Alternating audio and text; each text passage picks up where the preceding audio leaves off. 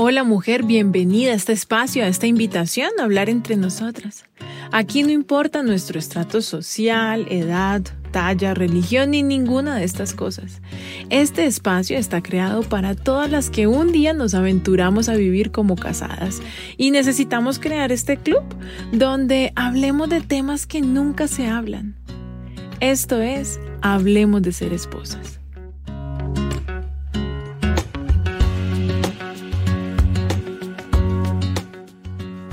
En este episodio vamos a hablar de la relación que tenemos con los suegros, los papás, los hermanos, cuñados y demás. Por eso lo he titulado Familia Extendida. Me pidieron que hablemos de cómo manejar el tema con la familia extendida. Y es un tema bien complejo para algunas relaciones. Muchos matrimonios se destruyen porque no saben diferenciar entre la familia y la familia extendida. ¿Qué es la familia extendida? Todos, menos el esposo y los hijos. O sea, un hogar, una hoguera, un nidito de amor, una célula, lo conforman los esposos. Naturalmente llegan los hijos que mientras crecen están bajo la cobertura de esta pareja y esa es la familia. Un día esos hijos crecen y no todos, ni obligatoriamente, menos en estos tiempos, pero lo natural es que al crecer se vayan de la casa y hagan sus vidas. Algunos de ellos deciden casarse o vivir con alguien y en ese momento formar una nueva hoguera, un nuevo nidito, una nueva célula. Esa es la familia de tus hijos y tú pasas a ser la familia extendida. Si tú y yo ya estamos casadas, nuestro esposo y nuestros hijos, si los tienes, son la familia. Todo lo demás son familia extendida.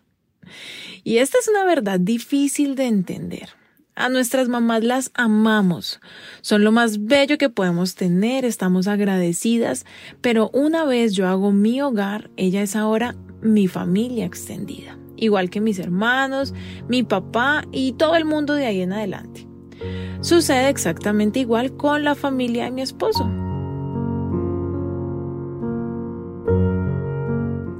Pero esto no es fácil de entender. y no comprenderlo desde el principio, como te decía ahorita, puede acabar matrimonios. O peor que acabarlos, hace matrimonios infelices 24/7, todos agarrados contra todos. Pero ¿y entonces? ¿Cómo así, Lina? ¿Abandono a mis papás? No, tampoco. Si me pediste que hablemos de este tema, lo vamos a hacer. Si me pediste que lo hablemos es porque hay problemas y creo que ningún matrimonio pues pasa en blanco este tema. Si tu esposo y tú tienen problemas con la familia extendida es porque alguno no ha entendido este principio. O él, o tú, o la suegra, o tu papá, o los hermanos, Ahora, yo no te estoy diciendo que a los papás hay que abandonarlos, obviamente no, hay que honrarlos, pero debemos entender qué es honrar. Ya te voy a decir qué es honrar. Los hermanos de mi esposo, los primos, mis primos y mis hermanos no son ahora mi hogar, mi familia. Ahora son mi familia extendida.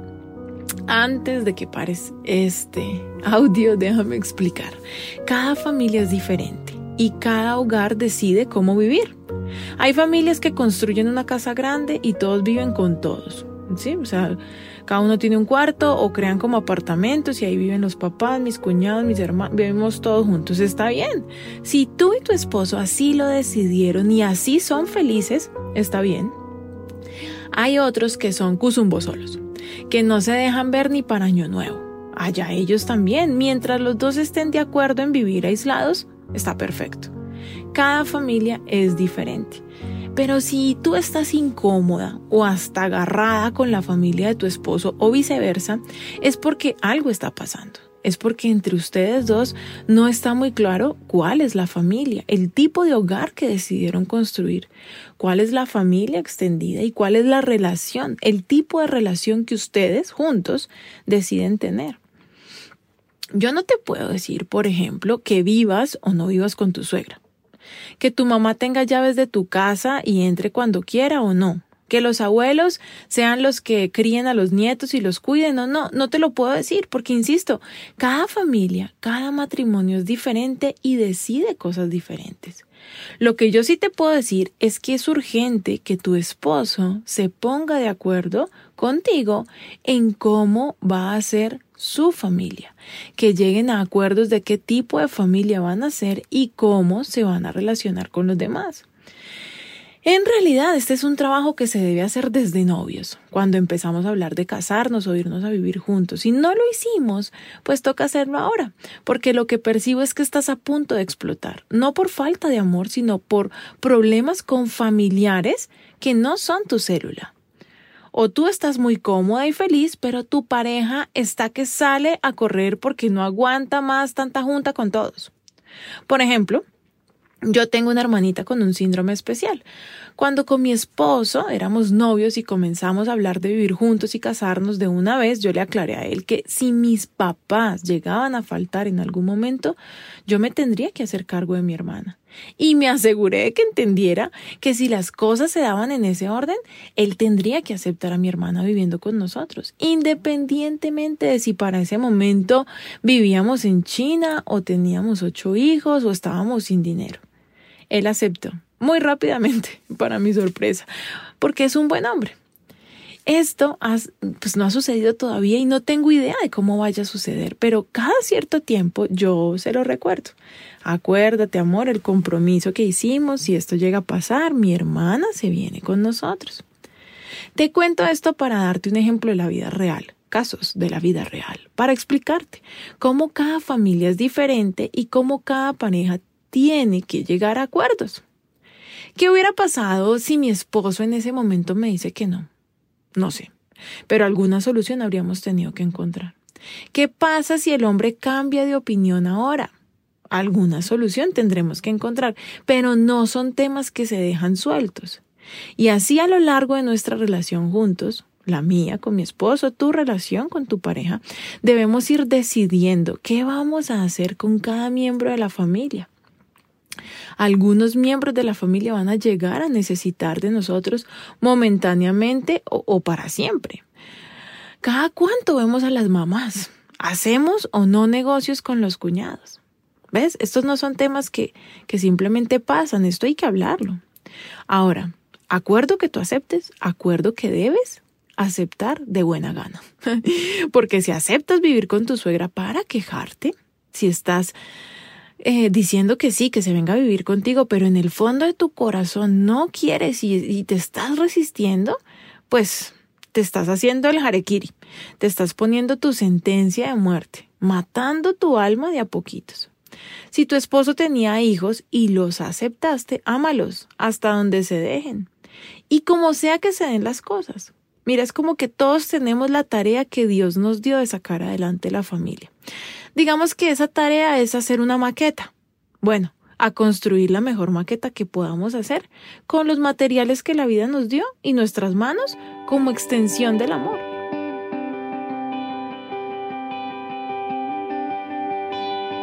Estos son los temas más profundos. Pero yo sé que hay temas como más de lo cotidiano que molestan. Asuntos como ir a almorzar los fines de semana donde los suegros, la cuidada de los hijos, hacer negocios con la familia. Normalmente me parece bien hacerlos con los míos, pero con los de él no. Pero digamos que es la familia de él la que, no sé, está aprovechándose porque pasa. O son ellos quienes te rechazan o menosprecian a tus hijos, eh, los utilizan a ustedes, no sé, tantas cosas que pueden estar pasando.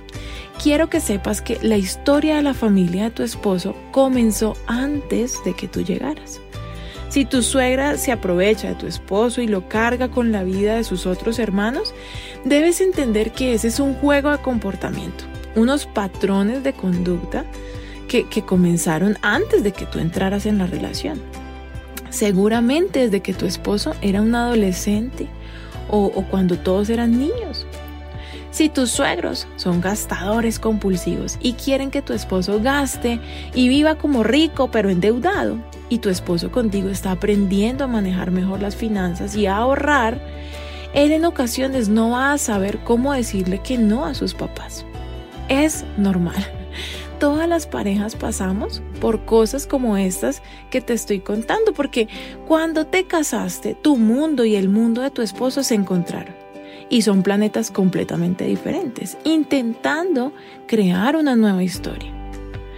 Como el chiste del niño que le pregunta a la mamá, mami, ¿de dónde venimos los seres humanos? Y ella contesta, de Adán y Eva, por supuesto. Y el niño le dice, pero mi papá dijo que venimos de los simios. Y ella responde, ah, pues esa será la familia de tu papá. Es chiste, pero es tal cual. Como la canción de Ricardo Arjona, ¿te acuerdas? Esa canción, Casa de Locos. Comienza como describiendo la familia loca de la novia y termina diciendo, ayer tocaron mi puerta y eras tú con tu maleta. Bajo el brazo y en francés, un viejo libro de recetas y te abracé, dice él, aunque comprendí que se repetiría la misma historia. Ahora en mi banqueta. ¿Te acuerdas de la canción? O del mismo Ricardo Arjona, una canción que se llama ¿Quién diría? Y dice, yo trovador y tú estudiante de economía. Tú con los números, yo con la filosofía. Y aunque suene imposible en teoría, al amor le importan poco las utopías. Esos roces son completamente normales y hacen parte de las sociedades desde épocas milenarias. Ninguna cultura se, escapa a esta situación. O si no, ¿cómo es que una historia como Romeo y Julieta se hace tan famosa e inmortal? ¿no? O sea, dos familias que se odian, ellos se casan, se enamoran, perdón, y quieren estar juntos, pero no se puede. Es lo que siempre pasa, pero entonces, ¿Qué necesitamos para sobrevivir, para no terminar como Romeo y Julieta? Sabiduría, mujer.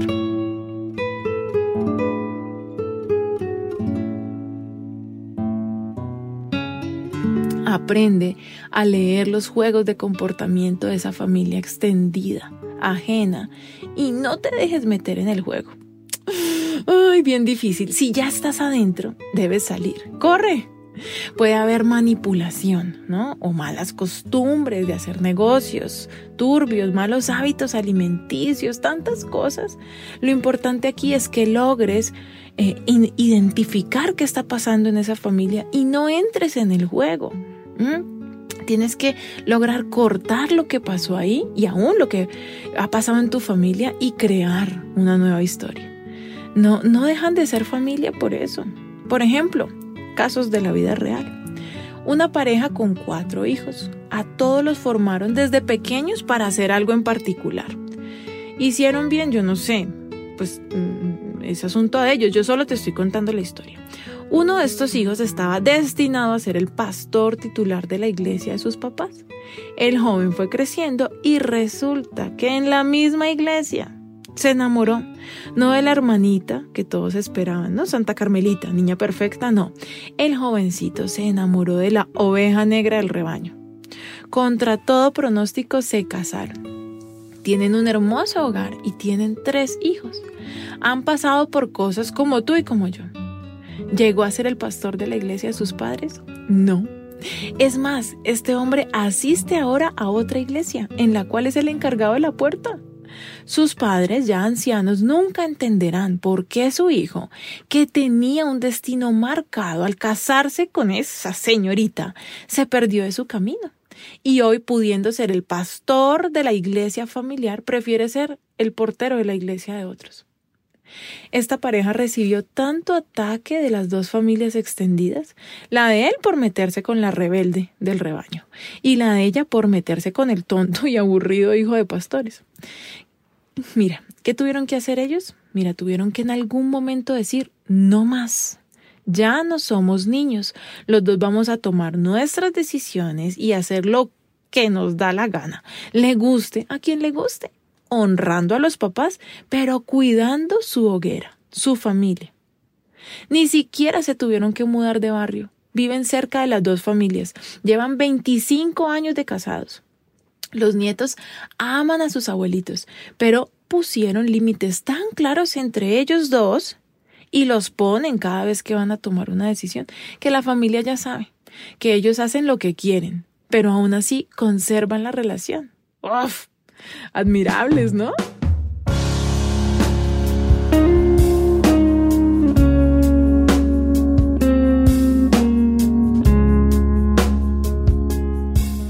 Otro caso parecido pero diferente. dos pastores tradicionales, tres hijos hombres y su princesa, la niña perfecta, la Carmelita de la historia anterior. Carmelita solo salía de la casa al colegio, del colegio a la iglesia y de la iglesia a la casa. Y un día apareció embarazada del tipo más gamín del barrio. Ay, mijita, ese hombre la violó, le dijo la mamá. Y ella, no mamá, yo estoy enamorada. Somos novios hace meses y nos vamos a casar. Pero este caballero, padre adolescente, no tenía cómo sostener un hogar. Estaba estudiando apenas. Así que se fueron a vivir con los suegros, ¿no? Con los pastores. Vivir con los suegros nunca es fácil, aunque sean las mejores personas del mundo. Con los años, este joven cuenta que se encontró cara a cara con Jesús y decidió no solo ser cristiano, sino que debía heredar la iglesia de su suegro para convertirla en algo moderno, que llamara la atención de gente diferente, joven, fresca. Pensaba todo el mundo alrededor que sus suegros le habían lavado la cabeza a este muchacho y lo estaban obligando pero era todo lo contrario. Lo último que este pastor hubiera querido hacer era entregarle la iglesia al loco de su yerno. Pero los dos, el joven y la esposa, se decidieron hacerlo. Y hoy por hoy son los pastores titulares de una iglesia maravillosa. Ya son abuelos. Te cuento historias de hijos de pastores porque causan mucha curiosidad. como que se espera mucho de ellos, ¿no? Como que no tengan problemas y cuando hacen cosas uno es como, ¡ay, no puede ser! Pero todos nosotros tenemos una historia. La pregunta es, en la historia de tu vida, ¿quién está tomando las decisiones? ¿Estás tomando las decisiones junto a tu esposo? ¿O dependen de lo que diga alguna de las dos familias? O peor, están en medio de los dos apellidos como la novia de Popeye. ¿Te acuerdas cuando Brutus y Popeye se peleaban? ¿Te acuerdas que se les tiraban los brazos y la jalaban de un lado a otro? Permíteme recordarte lo que te estaba diciendo hace un rato. Cada familia tiene una dinámica diferente. Lo importante es que ustedes dos se pongan de acuerdo y que los dos sean felices con la decisión que toman. Para esto se necesita mm, renunciar a ciertas cosas, hacer algunos sacrificios también. Se necesita ser muy sincera, muy sabia, amorosa y entender que no es una competencia. Yo veo tantas relaciones que compiten. Si el sábado vamos donde tu mamá, entonces el domingo vamos donde la mía. Uno en este caso no sabe si estos dos seres humanos querían usar de esta manera su fin de semana o solo lo hicieron para demostrarse el uno al otro que sus mamás son igual de importantes. ¿Me entiendes? Si tus hermanos pueden cuidar a nuestros hijos, mis hermanos también.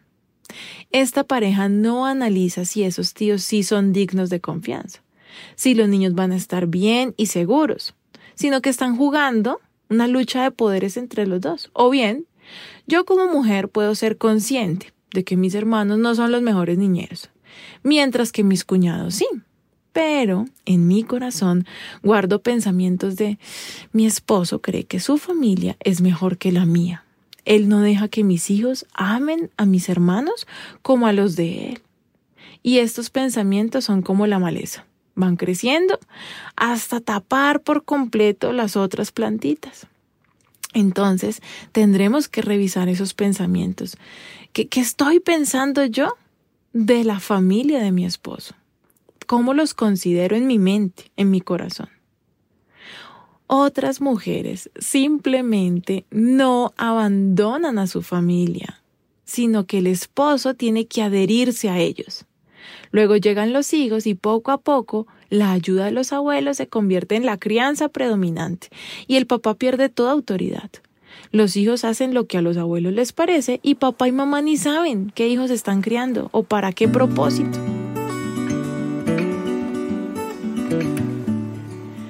Dejar a los papitos y comenzar una nueva historia es difícil para todos, pero es importante para todos, porque a la larga pasa factura. ¿Qué factura? Que se te van los mejores años de tu vida y como pareja, agradando a los familiares de un lado y del otro, desenfocados ustedes dos de hacia dónde querían ir. Permíteme decirte algo, mujer, tu papá puede ser tu príncipe, puede ser el hombre más admirable, pero cuando te casaste, escogiste a otro hombre que ahora es el alfa de la manada. No puedes pedirle que haga las cosas como las hacía tu papá. O pedir autorización a tu papá de cómo hacer ahora ustedes las cosas. Te voy a decir un secreto. Para tu pareja, si le pides consejo a tu papá, tu esposo sabes qué siente que le estás pidiendo permiso a él y lo está, o sea, a tu papá y lo estás desautorizando a él como esposo. No te digo que no le pidas consejo a tu padre, pero sí tómate el tiempo de decirle a tu esposo claramente, amor, le voy a pedir consejo a mi papá, pero quiero aclarar que tu punto de vista sigue siendo lo más importante para mí y tomaremos esta decisión juntos. Asegúrate de vivir tu vida y tomar las decisiones por convicción. Cree en su historia, como ustedes quieran, no por lo que tus papás digan o lo que tus suegros digan. También debo decirte algo que no es fácil de decir. A algunos familiares hay que mantenerlos lejos de tu hogar. ¿Qué familiares son esos? Pues debe ser muy sabia y debe ser un proceso respetuoso y claro. Primero debo decirte que es importante que entiendas que nuestra responsabilidad es la familia, no la familia extendida. Lo que pase con tu esposo y tus hijos es nuestra prioridad más importante. Ellos deben sentirse protegidos en casa. Y hay familiares abusadores, de todo tipo de abuso. Todos tenemos familia rara. Algunos son muy cercanos, nuestros propios hermanos o nuestros padres muchas veces. A mí me abusaba el esposo de una tía. Era muy evidente que ese hombre era un enfermo. No debieron nunca dejar al cuidado de ese hombre ningún niño pero se pasaron de confiados. Hay familiares abusivos en cuanto a la confianza. Llegan a tu casa, agarran las cosas como si fuera de ellos, siempre llegan a la hora del almuerzo a comerse el mercado. Algunos piden prestado y nunca devuelven ni pagan. ¡Ay! La mayoría, ¿verdad? Algunos son muy envidiosos, solo quieren lo que tú tienes. Ni viven, no disfrutan, no buscan sus sueños, sino que existen para competir con uno. Otros son chismosos, otros son mezquinos con tus hijos. Abiertamente los rechazan. ¿Por qué vas a esa casa? ¿Por qué someter a nuestros hijos a ese maltrato? Hay familiares que abiertamente quieren que tu relación fracase y hasta lo dicen entre chiste y chanza. Otros te hablan delante de tu esposo, pero a solas son mal educados, te ignoran o hasta te coquetean. Este tipo de gente no está solamente en el trabajo y en la calle. Muchas veces la gente más tóxica está en nuestra propia familia. ¿Qué vas a hacer al respecto? Permíteme decirte algo, hay mucha gente tóxica en la familia de tu esposo, pero también hay varios tóxicos en tu familia que le pueden estar haciendo daño a tu esposo, a tus hijos y finalmente pues terminan haciéndote daño a ti. Tú no lo notas porque estás acostumbrada a ellos, a sus maneras de ser pues desde niña. Pero si tu esposo desconfía de alguien de tu familia, escúchalo.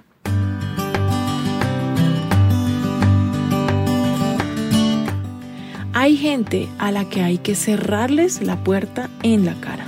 Conozco suegras de novela, cuñados que deberían ganarse el Oscar, y estas personas que quieren el fracaso de tu familia son personas que nunca te van a amar o a respetar porque ya lo decidieron en su corazón.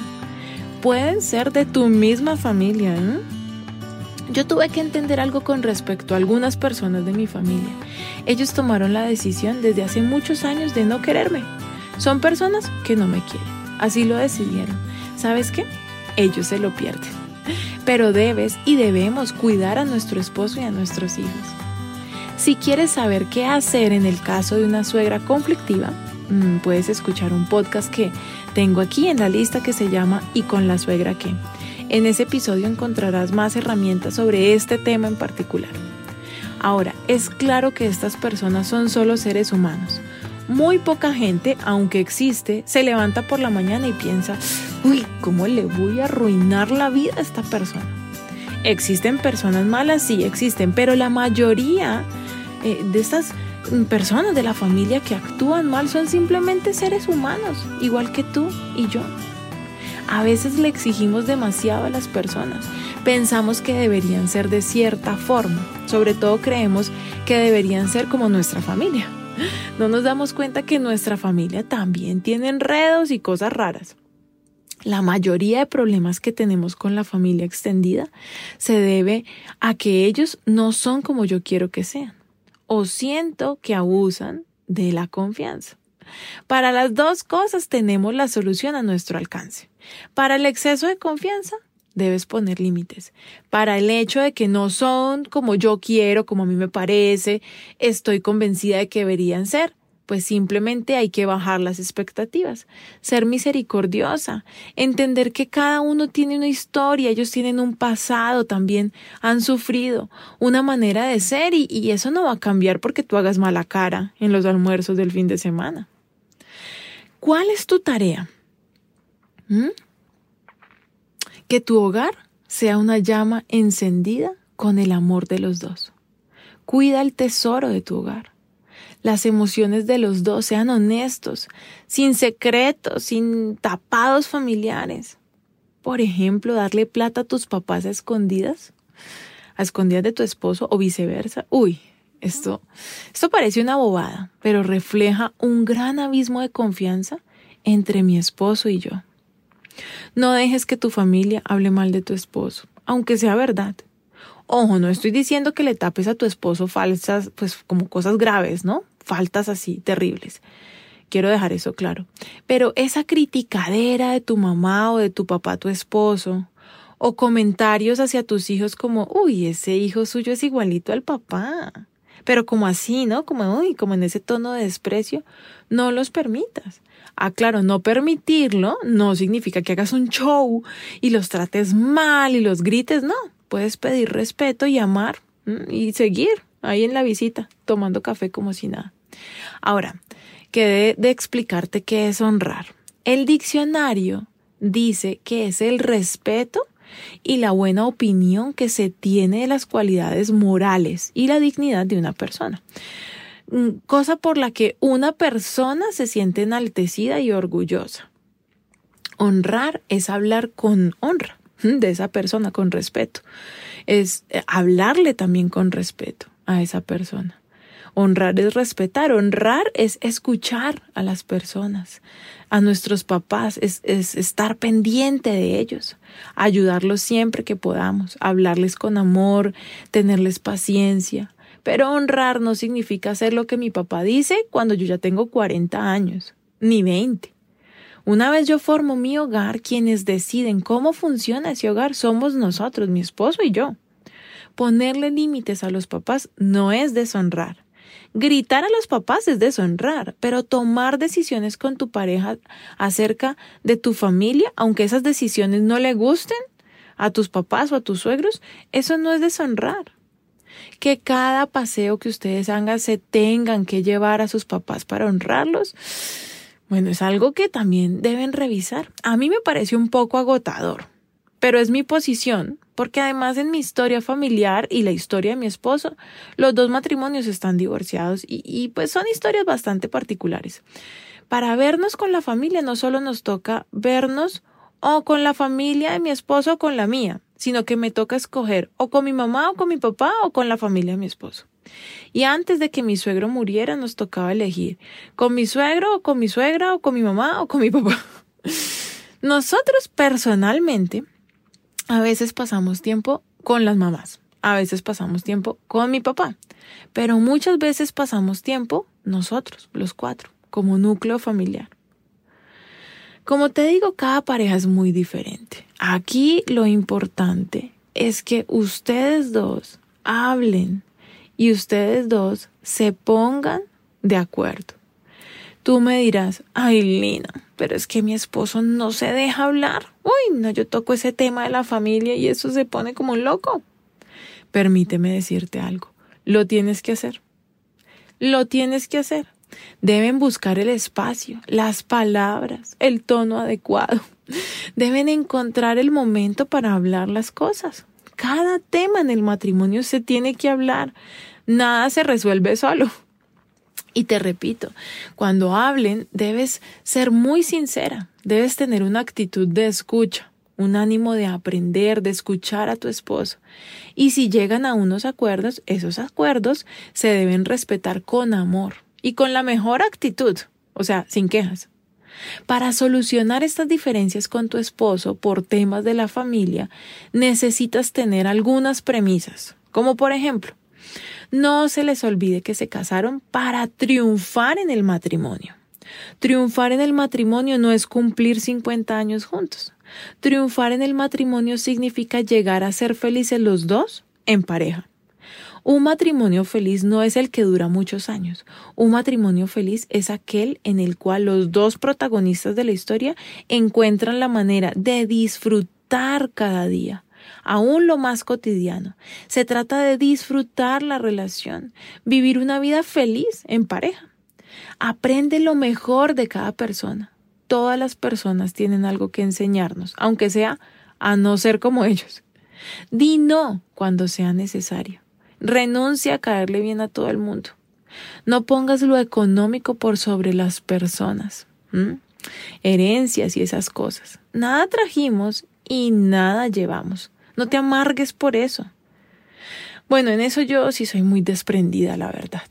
Realmente tengo lo que he construido con mi esposo. No cuento ni con lo que me vayan a dejar por mi lado, ni lo que le puedan dejar a mi esposo por su lado. Pero entiendo que este tema para otras personas es muy complejo. Lo único que yo te puedo decir es lo que te acabo de decir. Las personas son más importantes que las cosas. El día que tú y yo nos presentemos delante de Dios, Dios no nos va a preguntar por alguna herencia, casa, finca, empresa. Nada que ver. Dios nos va a preguntar cómo nos relacionamos con las personas. ¿Las amamos? Hay que buscar ser justos.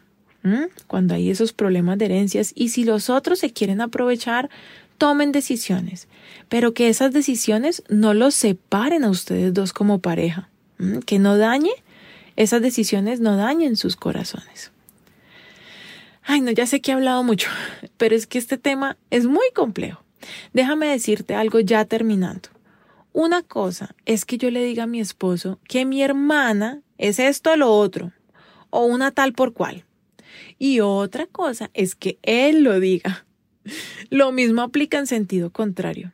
Cuando tu esposo diga algo de su familia, escúchalo, pero no lo digas tú. Esto es bien extraño. La misma información depende de qué boca salga. Lo que tú estás diciendo de la familia de tu esposo puede que sea verdad, puede que tu esposo lo sepa, pero es algo que a él le causa dolor, porque él ama a esa persona. Lo mismo te pasa a ti. Puede que tu familia sea lo peorcito, pero cuando el esposo lo dice, uno se ofende. Hay que aprender a respetar, a honrar a esas personas de la familia, aunque no nos estén escuchando. Cuando vayan a hablar de ellos, mire, imagínense que esas personas los están escuchando por ahí. O sea, hagan de cuenta que dejaron el micrófono abierto. Vas a ver que esto nos hace hablar con respeto, sin exageraciones. Y lo más importante, sin herirlos. Y pues sin herir también a mi pareja. Estamos llamados a amar. Y para cerrar te dejo la frase de este episodio. Sabes que siempre te dejo una frasecita para que reflexionemos. La de este capítulo dice así. Es mejor ser dos que uno, porque ambos pueden ayudarse mutuamente a lograr el éxito. Si uno cae, el otro puede darle la mano y ayudarle, pero el que cae y está solo, ese sí que está en problemas. Del mismo modo, si dos personas se recuestan juntas, pueden brindarse calor mutuamente. Pero ¿cómo hace uno solo para entrar en calor? Alguien que está solo puede ser atacado y vencido, pero si son dos, se ponen de espalda con espalda. Y vencen. Mejor todavía si son tres, porque una cuerda triple no se corta fácilmente. ¡Ay Dios! ayúdame. Y ayuda a mi amiga a encontrar la manera correcta de relacionarnos con la familia extendida. No hay una única forma de hacer las cosas, ni siquiera una mejor forma de hacerlas, porque todos los seres humanos somos bien diferentes. Pero sí creo que si nuestras decisiones son tomadas desde el amor, podemos estar seguros de que estamos tomando las decisiones correctas. Cada decisión que tomes acerca de tu familia extendida, asegúrate de que sea una decisión de amor propio, amor por tu pareja y tus hijos y después amor por esos otros familiares que nos aman y los amamos, a los cuales honramos, pero debemos ponerlos en la relación correcta por el bien de todos hasta aquí este episodio de Hablemos de Ser Esposas. Espero que podamos construir mejores relaciones con la familia que amamos, pero evitemos hacernos y hacerles daño. Puedes escribirme por Instagram en mi cuenta arroba Lina la primera con B, la segunda con V. Puedes enviarle este podcast a alguna amiga que sabes que lo necesita. La idea es que nos escuchemos y aconsejemos sabiamente las unas a las otras.